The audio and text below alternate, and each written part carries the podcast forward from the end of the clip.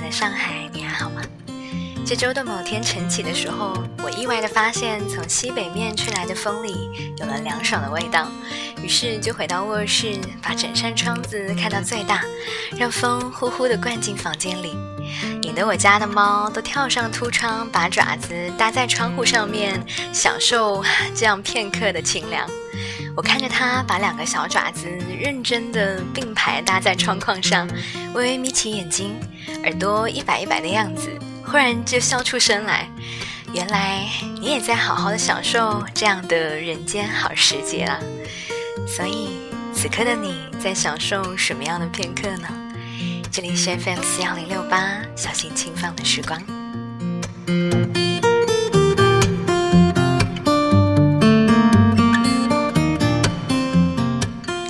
要和你聊的这个话题，我早在上周就已经想好，要说哪个故事来引出我想要和你聊的内容。可是这周，当我开始回忆这些故事的时候，尴尬的发现竟然一个都不记得。不论我怎样努力的去想，当初想好的故事就是没有办法挑出来出现在我的眼前。但是很奇怪的是，我一点也没有觉得着急。思索良久，终于发现，也许这个就是我今天要想和你聊的这个话题的魅力。那我们先从这一周发生的故事开始讲起。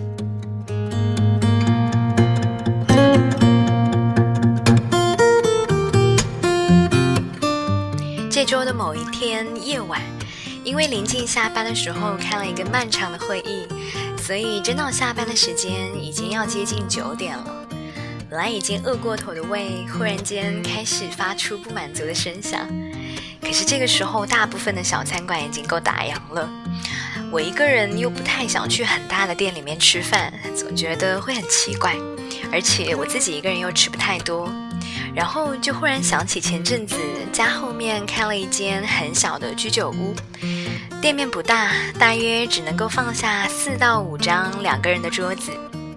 漆黑的夜色中，抬头忽然就能看到这样一家还散发着温黄色灯光的、能够填饱人肚子的小店，想一想就很有食欲。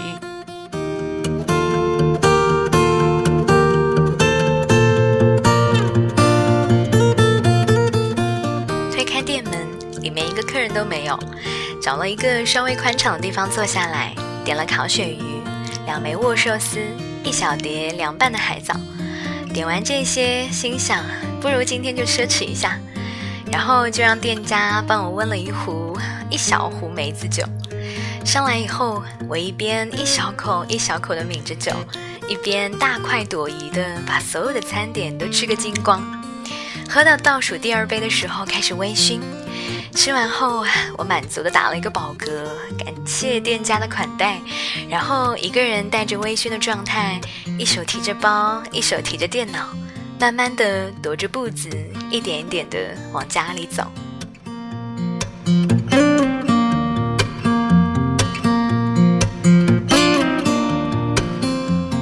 夏日夜晚的微风很舒服的吹在脸上，我在一个暖色的路灯下面停下了脚步。听到四周有轻轻的蛙声，有猫咪轻巧的踩着步子一下子钻到草丛里的声音，也有下楼来散步的老人家手提着一个收音机里面发出的细微的电波声。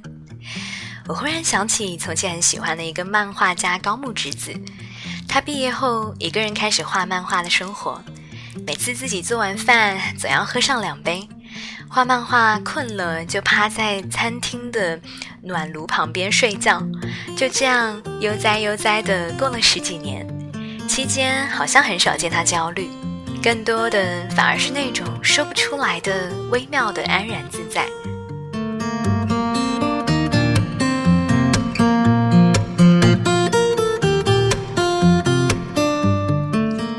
道是因为当时梅子酒微微上头，还是一个人在居酒屋里面吃的太多，眼前的事物变得有些恍惚，是那种很梦幻的恍惚。想到高木直子可以把自己的生活过得有滋有味，心里就不晓得哪里涌上来的底气。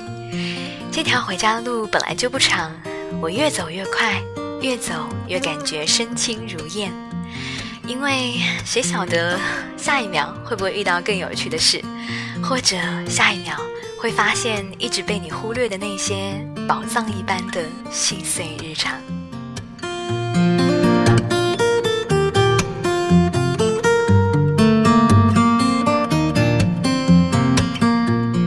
只要生活在不断的往前，就永远会有温润、微微泛着光的大小琐事跳到你的面前。也许跌宕起伏不会时时刻刻都出现，但是 就是这些细碎的日常，就像微光一样，组成了生活里绝大多数的时光。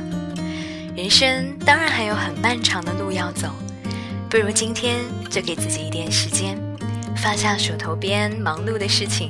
去发现那些生活里的微光。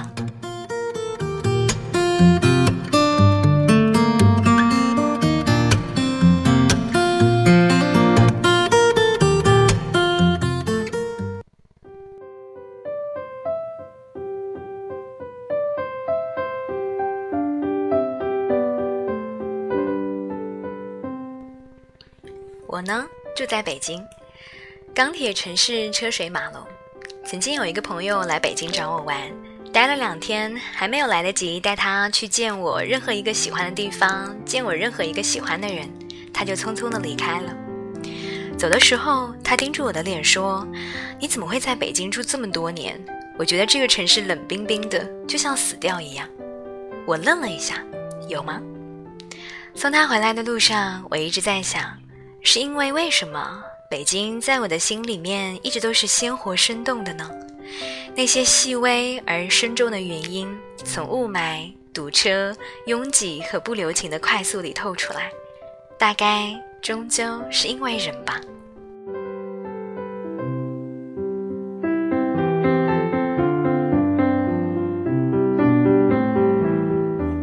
我住在二十五楼，三层的楼道里养了一只流浪猫。说是流浪猫，早就没有了流浪猫的样子，是一只米黄色的长毛猫，眼睛里微微透着绿，洗过澡也梳过毛，毛色都是油亮有色泽。有时候我往下走的时候，会按一下三楼的按钮过去看它一眼。到了三楼，叮一声，电梯门一打开，它就蹲在三层电梯口的小厅堂中央，坐得很端正，特别优雅地看着电梯里的人。仿佛知道我们是来看它一样，旁边的墙边放着猫粮盆和水盆，还有几个小玩具。多数的时候，它只是看你一眼，也会有直接走入电梯来的时候。进来后就跟着所有乘电梯的人一样，乖乖的等着。到了一楼，它就慢慢的走出去，也不赶时间的样子。在所有人的脚步间，左拐右拐的穿插着，一起走出居民楼。往楼下社区院子里的树下一躺，晒着太阳睡一觉，天色晚了就再跟着上楼的人一起回去。我住的这栋楼里，几乎每个人都知道他的存在。看到他走走进来，就要帮他按下三。三层一到，门一开，他又不急不慢地走出去，重新坐在电梯口的正对面。他刚来的时候，我经常加班到凌晨。也就经常和他一起坐电梯上来，这经历说起来有些奇怪，体验起来也常常觉得不可思议。我居然和一只猫一起坐了电梯回家，简直是开国际玩笑。有一次在工作室里结束工作，导演又出差，我一个人抱着一堆东西从北区的工作室穿过漆黑的花园，走回南区的家里。半路被蚊子叮了一腿的包，又没有办法用手去挥，只能够边跺脚边走。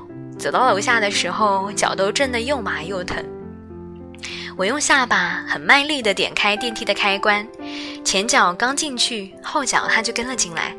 我盯着他，他又盯着我，我只好用额头顶了自己的楼层，又用下巴顶了他要下的楼层，因为要赶在电梯经过三层之前按好按钮。基本可以用手忙脚乱来形容当时的情形。等搞定之后，原本一路走回来的沮丧感通通都消失不见。我一个人在电梯里笑了前翻后仰。他出去的时候还靠近我的脚边，翘着尾巴蹭了一下。大半夜，我和一只猫同乘了电梯，还为它按了按钮，这个也太喜剧了吧！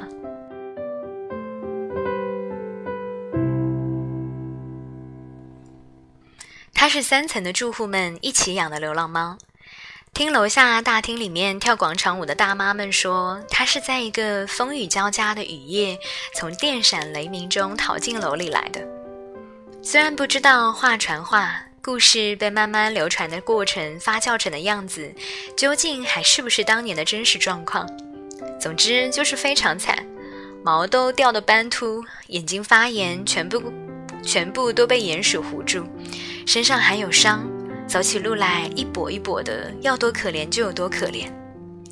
当时三楼住的刘奶奶撞见他，心生怜悯，把他抱回家，养了伤，洗了澡，也下定决心收养他。这个刘奶奶是楼道里的风云人物，楼下广场舞军团的头目。冯小刚最值得让人怀念的老北京喜剧里，都会有一个无比可爱、热心、善良又啰嗦的居委会大婶。刘奶奶就是这一类型的人物。为了照顾好这只猫，刘奶奶甚至缺席了很久的广场舞时段。在刘奶奶的照顾下，这只猫很快恢复了体力，也是脱胎换骨，以至于后来出现在大家面前的时候，它完全变成了一只美貌的家猫。后来伤好之后，大约是它自由自在流浪的时间太久，实在不习惯这样被禁锢在一方小小的屋子里。成日里趴在窗口喵呜喵呜的惨叫，站起来用爪子扒着玻璃，总想往下跳。刘奶奶觉得他是想外面了，说不定人家外面还有家有室呢，就打开了门，把他又放了出去。他也毫不犹豫，就直接奔向了自由广阔的天地。可自打那以后，他似乎把三楼当成了坚实的后盾，在外面野了几天就回来，还会坐电梯。回到三楼，就安静地蹲在那里等着。慢慢的，除了刘奶奶，整个三层楼的人都习惯了，开始没事就往外面放一点吃的喝的，有的时候甚至还有猫玩具。他也越来越把这里当家，从半月一回到几天一回，到现在一天一回，比上下班的白领还准时。于是。他就这样奇怪而温情的和三层楼一整层楼的住户和谐而美满的生活在了一起。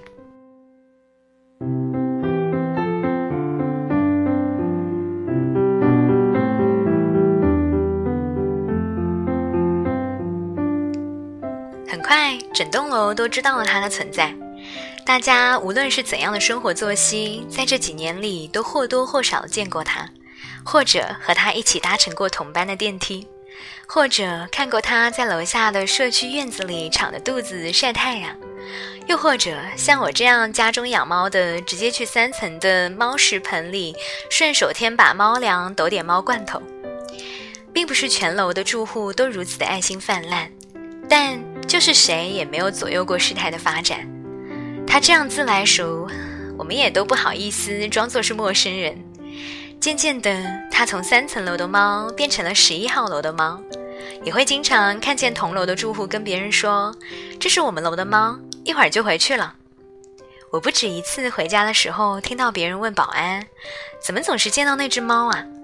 保安特别顺其自然，头也不抬地说：“哦，那是十一号楼的猫，出来溜达溜达。”听得我差点当场笑出声来。十一号楼的猫。这真的是一个好名字，听起来就很文艺。超市里面买了太多东西拿不回来，留下地址，拜托工作人员用推车送回去。一说楼号，那边就直接说：“哦，就总是有一只猫在楼里转悠的那栋嘛？”我知道，我知道。那只黄毛闭眼的猫咪，突然之间就变成了我们的流动标签，让一些事情变得额外格外有意思起来。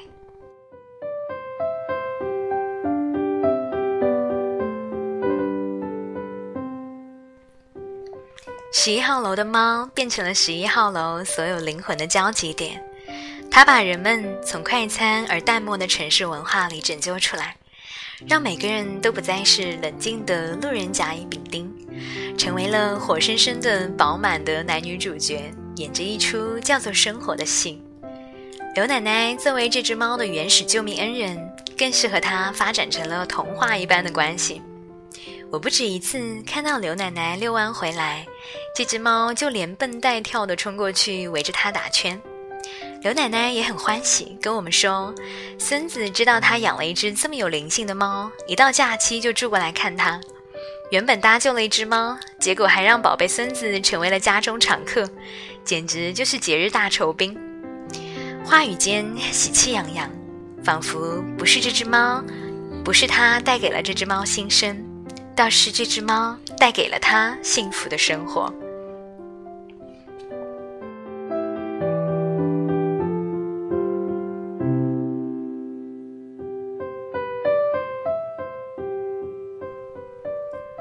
这只猫大概自己永远都不会明白，它变成了所有人的精神亮点。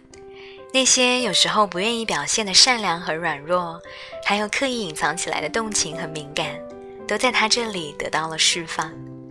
人们喂饱他，还喂饱了自己的心。人们关注到他，进而发现原来生活里有这么多小事值得被看到。他们都充满了爱与柔软，缓慢而有效地治愈了很多的纠结。而且这只猫把家变得更像是家。我们集体养了一只小动物，我们都成了别人生命的依靠。还有什么理由？不勇敢而乐观呢？有了这样的底气，就慢慢活得更有力气。除了应付好所有的人情冷暖和生活压力，还有多余的力气去向陌生人展开笑脸。毕竟是租的房子，也许以后我会搬走，到那个时候，我肯定会想念十一号楼的猫和养着它的十一号楼里的所有人。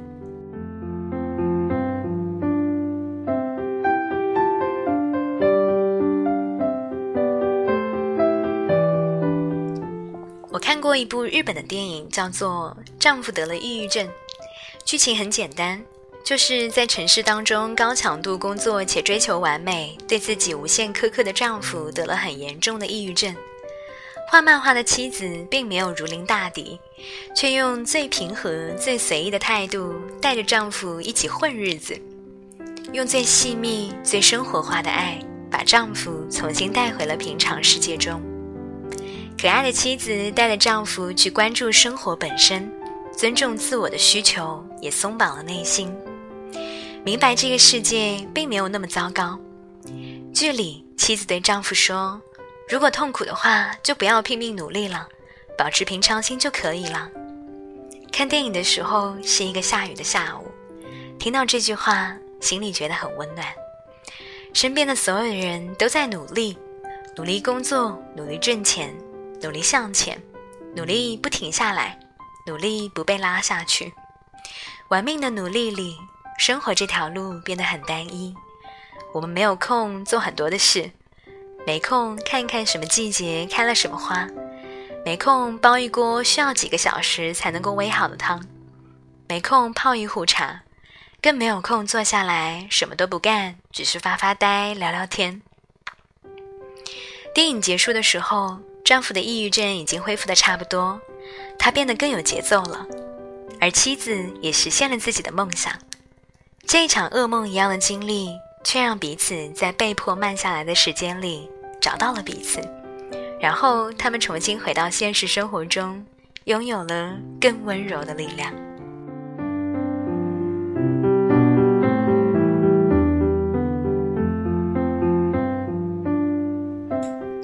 也许生活里会有一个抑郁症的丈夫一样悲伤的转折，或者是三层楼的猫一样不起眼的提醒。其实他们都推着经历过他们的人们，往更值得坚持的方向上去靠近。他们都在告诉我们：世界这么大，还有这么多事情呢，你都没有留意过。也许那些被忽略的风景里，恰好有属于你的人生呢。你看见他们了吗？